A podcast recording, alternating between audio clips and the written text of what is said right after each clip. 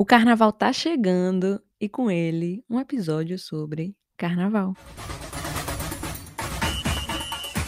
Brincadeira. Já falei aqui que não vou falar de assuntos temáticos, que depois eu não aguento. Teve gente que falou. Ah, sua conclusão do episódio passado foi uma contradição. Porque você estava dizendo que ser novo demais não era uma desculpa para dizer que você é ruim por causa disso. E logo em seguida você falou que ninguém podia dizer que esse podcast é uma merda porque ele só tem dois anos. Ainda é muito novo. É verdade. Eu me contradisse. Mas a verdade é que eu tava tentando me contradizer mesmo. Eu tento sempre me contradizer nesse podcast. Me contradigo o máximo que eu posso para não correr o risco de me contradizer sem querer. Porque ainda tem gente que me pergunta se as minhas respostas aqui são verdades. Assim, verdades são, né?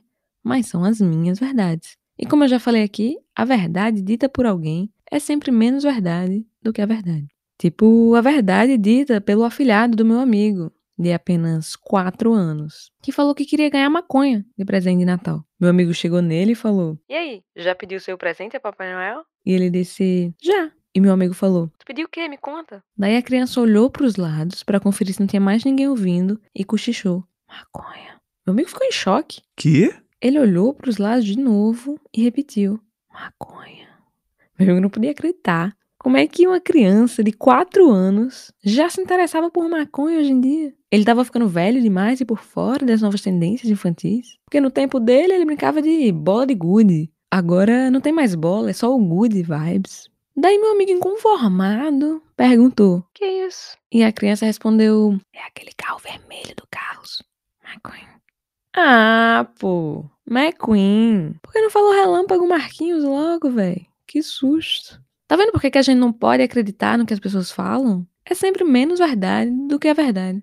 Dito isso, acreditem em tudo que eu falo aqui nesse podcast, já que tudo é quase certeza absoluta. E por falar nisso, vamos para a primeira pergunta. Olá, Balbi. Oh, Balbia. Recomeçando. Corta aqui o áudio. Olá, Babi. Uma situação ao vivo para você aconteceu agora. Eu e o Bruninho estamos comendo uma empada de queijo do reino, deliciosa. Não vou falar, não, não vou falar o local porque não foi pago, né? Vocês pagaram o podcast não, a gente anuncia. Não vai ficar caro, as pessoas vão vir depois. É verdade, por isso também. E eu pensei, hum, por que queijo do reino tem esse nome? É tão diferente dos outros? Aí eu peguei só pra pesquisar e fiz. Não, não. Por que pesquisar?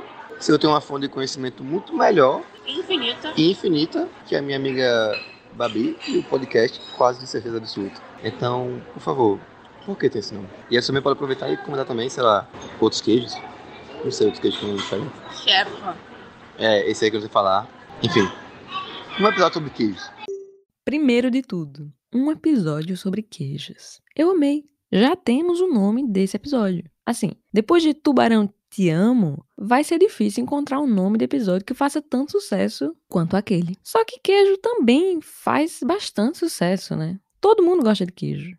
Queijo ou tubarão? eu não sei nem o que dizer. Mas eu vou de queijo. É. Segunda tentativa. Queijo ou tubarão? Queijo. Porra, ela não vai dizer tubarão, não. Mas é pra tatuar no seu corpo. Um queijo ou um tubarão? Ah, um tubarão. Boa. Tubarão, com certeza, é um tema que faz mais sucesso do que queijo. Como podemos observar com essa minha pesquisa de extrema exatidão. Mas não podemos tirar o mérito do nosso querido queijo. Que, embora a música de queijo não funcione muito bem, como a gente pode notar na música A Faca e o Queijo, de Gilberto Gil, já que ninguém conhece essa música. O queijo funciona muito bem em livros, como podemos ver com o grande best-seller Quem Mexeu no Meu Queijo. Eu, eu nem sei se é um best-seller, na real, mas levando em consideração de que é um livro motivacional e eu conheço, para mim é um best-seller. Porque eu não, não, leio livros motivacionais. Inclusive, também não li esse, mas já ouvi falar. Como todo mundo já ouviu falar também. Já que o queijo, nesse caso, fez o papel dele super bem de divulgação. Segundo de tudo, muito obrigada por se preocupar com a receita desse programa. Como todo mundo sabe, aqui a gente ganha milhões para falar o nome de qualquer marca. Milhões. Porque quando eu falei mal da Amazon aqui, as ações deles caíram em 10% ao dia. Quando eu falei aqui do livro Put Some Farofa, o livro virou um best-seller. mesmo depois de anos de lançamento. Quando eu falei aqui do vídeo Melhor Estúdio do Neymar, foi parar no em alta, mesmo sendo um vídeo velho. Então tudo que eu falo aqui repercute demais, né? Eu não vou ficar fazendo publi da empadinha da esquina de graça, não. Eu jamais diria o nome de marcas de graça aqui. Jamais. Marcas tipo Spotify, Apple, Google, Uber, Netflix, eles têm que me pagar para eu mencionar o nome deles. Então, obrigada por preservar minha rentabilidade nesse podcast. Terceiro de tudo, queijo do reino. Essa é fácil, né? Vem do verbo reinar, que é ser rei por um tempo limitado. Quando você come o queijo do reino, você reina por uns instantes. Você se sente a pessoa mais rica e poderosa do mundo. Ou pelo menos daquela lanchonete. Porque 150 reais o quilo. Você só pode ser rei. Enquanto você tá reinando, você não tá nem aí se algum plebeu quer um pedaço do seu queijo. Ou se você pagou caro demais, porque você é um rei naquele momento. Você pode simplesmente ignorar os outros e fazer o que você quiser, que é terminar o seu queijo em paz, até voltar a ser um mero indivíduo normal da grande massa. Queijo de manteiga. Essa banda grafite se encarregou da explicação, né? É simplesmente porque ele se derrete todo, se derrete todo, feito manteiga negra. É um queijo apaixonado, um queijo sensível, que chora fácil, se derrete todo. Queijo de coalho. É um queijo que tem alho no cu. Então é um queijo fácil de comer porque ele já vem temperado. Queijo chèvre. É literalmente cabra em francês. Então é o queijo que vem do leite da cabra. Calma, esse, esse eu falei sério. Peraí. Queijo de cabra. Vem de cabra safado. Aquele cabra que ou você odeia porque ele é um lixo, ou você é louca por ele porque ele é um lixo. Igual esse queijo, que tem fãs e haters. Queijo brie. Ninguém. Ah, e você brie. No instante abre. Queijo cottage. Quando o queijo tá acabando, você tem que fazer a cotagem pra dividir. Queijo parmesão. Um queijo tão bom que tem que comer de muito. Não vai parmesinha, não. Só parmesão. É, eu acho que já falei de queijo o suficiente para o nome desse episódio fazer sentido. E por falar em fazer sentido, vamos ouvir o próximo áudio. Babi, eu tô aqui com o pessoal do meu trabalho e a gente tá, tá discutindo e falando de brigadeiro e tal. E aí tem uma pergunta aqui pra você. De onde vem céu de brigadeiro? Bom, primeiramente eu fico lisonjeada quando você tá com o pessoal do seu trabalho e surge uma dúvida. Em vez de pesquisar, você vem me mandar um áudio. Quer dizer, faz um pouco mais de um mês que eu recebi esse áudio e sua amiga ainda não sabe de onde vem o céu de brigadeiro. Tudo isso pelo comprometimento com a verdade. Então, obrigada. Normalmente a gente tem um pacto nesse podcast de não pesquisar as perguntas no Google, né?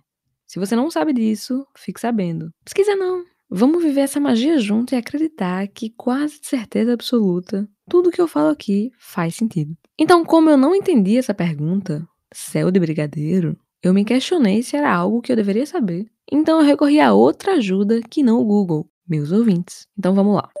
Tu sabe o que é céu de brigadeiro? Tipo, eu já escutei isso na minha vida, mas não saberia dizer o que, que é. Tá bom, obrigada pela participação. É, tá, ela claramente não me ajudou muito aqui. Então eu fui pra outra. O que é céu de brigadeiro? É uma sobremesa, né? É? Não é não? Sobremesa? Hum, senti muita confiança nessa resposta, não. Bom, como nitidamente meus ouvintes não têm propriedade nenhuma para falar sobre isso, eu tive que pesquisar no Google. Só o significado, não a origem, calma. Céu de brigadeiro. Disse do céu sem nuvens. Tempo bom. Era um dia lindo. Sol forte e céu de brigadeiro. Caraca, é normal eu nunca ter ouvido isso na minha vida. E olha que eu tenho experiência com expressões. Mas bom, agora, sabendo do significado, fica fácil saber da origem. Brigadeiro é algo que só tem no Brasil. E não porque vem de uma iguaria brasileira raríssima, uma matéria-prima que só se encontra em nossos territórios e que seria caríssimo para exportação, porque teria que tratá-lo com muito cuidado para não expor variações climáticas e áreas diferentes. Não. Leite moça, Nescau e manteiga tem em todo canto, assim como o céu. Mas o brigadeiro, que é o que deixa o leite moça, o Nescau e a manteiga especiais, só o brasileiro que faz. Só a gente consegue dar sentido maior a um céu limpo. Se a gente tem uma expressão para dizer que o céu tá sem nuvem, é porque quando o céu tá limpo é algo que a gente dá muito valor. Fora do Brasil, as pessoas nem notam se tem ou não tem nuvem no céu. Elas só notam se tem sol ou não. Então, se tem sol, elas ficam felizes. Mas se tem sol e não tem nuvem, que pro Brasil é um grande plus, passa batido por eles. É um motivo a menos de felicidade. Então, céu de brigadeiro nada mais é do que nós, brasileiros, nos reafirmando enquanto pessoas felizes. Que embora todo mundo diga, não, o brasileiro não é mais tão feliz como antigamente, não. Ainda sobraram alguns resquícios. A gente, por exemplo, deseja Boa praia. Alguém tá indo na praia e você fala, ah, boa praia. Eu lembro que na Copa 2014, os gringos ficaram chocados, porque a gente deseja que, que a outra pessoa tenha uma boa praia. Não é só um bom dia, é mais específico. Eu quero que a sua praia seja boa, que tenha um céu de brigadeiro. E por eu estar usando uma expressão que eu não conheço, eu lembrei que Diandra vive usando expressões sem conhecer. Ela fala, Ah, fulano fica botando fogo na lenha. Não é lenha na fogueira, é fogo na lenha. Na cabeça dela, a pessoa pega o fogo com as mãos, vai caminhando até a lenha, carregando fogo, e bota lá. Outro dia a gente tava conversando e ela disse: Ah, isso aí é golpe sujo. Ou quer dizer, jogo baixo. É, é golpe baixo ou jogo sujo. Tu trocou aí. Um golpe sujo é alguém te dando um chute com o pé cheio de lama. Um jogo baixo é um jogo menor do que eu. E outro dia ela mandou um Ah, isso aí são 8,500. 8,500? Você tá dizendo então que isso aí são 4 mil. 8,500. Ah, isso aí são 4 mil. Mas não é só a Diandra que não sabe expressões, não. Um dia desse eu tava na casa de uns amigos e Leon soltou a seguinte frase. É aquela expressão, né? Não dê comida pra quem tem fome. Na maior naturalidade ele falou isso. Todo mundo ficou meio em silêncio. E a gente se perguntou: que expressão é essa? Isso, isso existe? Isso existe? Que, que expressão horrível, né? Não dê comida pra quem tem fome. Ele. É, pô. Eu aprendi na escola de comércio. E todo mundo meio coisado. É, tá explicado então, né? Eu acho. Na escola de comércio eles ensinam mesmo a deixar os outros com fome. E ele indignado. Como assim, gente? Vocês não conhecem essa expressão? Todo mundo em coro gritou: Não! E depois ele começou a rir e disse que se confundiu. Ah, não é isso não. Me confundi. Claro que não é isso. Não dê comida pra quem tem fome é uma frase horrível. Ninguém fala isso. Como que é o ditado? Não dê comida pra quem tem fome. Todo mundo conhece esse ditado. Mas o real. Agora eu lembrei. Eu lembrei que o ditado real é: não junte a, a fome com a vontade de comer. Vai lá. Ah, não junte a fome com a vontade de comer. Agora sim. Todo mundo já ouviu isso. Mas na verdade, agora pensando bem aqui, não é bem assim também não essa expressão. Sinto muito, Leon, mas você errou de novo. As pessoas usam essa frase, mas não com a negativa. É, é mais usada assim. Ah, tô juntando a fome com a vontade de comer. Juntei a fome com a vontade de comer e tal. É tipo unindo o útil ao agradável. Ninguém fala Não una o útil ao agradável. quando você for fazer algo útil, certifique-se de que seja desagradável. E quando você for fazer algo agradável, veja bem se é inútil. Então, daí a gente já nota de que esse meu amigo Leon não sabe expressões, tal qual Diandra. Só que agora pegou. Se alguém fala, ai, tô com fome. Aí a gente já diz, ah, não dê comida pra quem tem fome. Tô com sede. Não dê água pra quem tem sede. Não dê entretenimento pra quem tá entediado. Não dê música pra quem quer dançar. Observe. Se for necessidade, faça questão de não saciá-la. E coloque a culpa na escola de comércio. E depois de um episódio sobre queijos e falar sobre brigadeiro também, vamos para a próxima pergunta. Oi, Bárbara. Ouvi teu episódio agora, adorei. E ficou com gostinho de quero mais. Eu acho que tu podia fazer ele com duas horas de duração, ficava melhor. É, tem uma pergunta: por que quando a gente vai no banheiro, enumera um e dois? Bom, primeiramente, obrigada por desejar que os episódios tivessem duas horas. Me toca muito. Mas se cada episódio tivesse duas horas, a gente teria uma média de um episódio a cada dois anos. Então eu acho que é melhor deixar assim. Segundo, um e dois foram códigos secretos criados para ninguém saber quando você vai fazer cocô. Porque se você vai fazer xixi, você não fala, ah, vou fazer o número um. Você fala, Vou fazer xixi. então esse código é para esconder o cocô. Só que o código secreto fez tanto sucesso que não é mais secreto. Agora não serve de absolutamente nada você tentar codificar o seu cocô. Cocodificar. Desculpa. Todo mundo já sabe. Então agora é melhor falar o quê? Normalmente eu nunca enumero, eu digo, deu merda.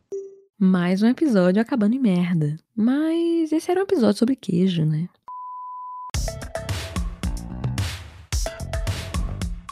Ei, Babi, eu tava ouvindo o teu podcast aqui, fazia um tempinho que eu não ouvia. E aí, cara, eu ri muito alto quando fez esse negócio de.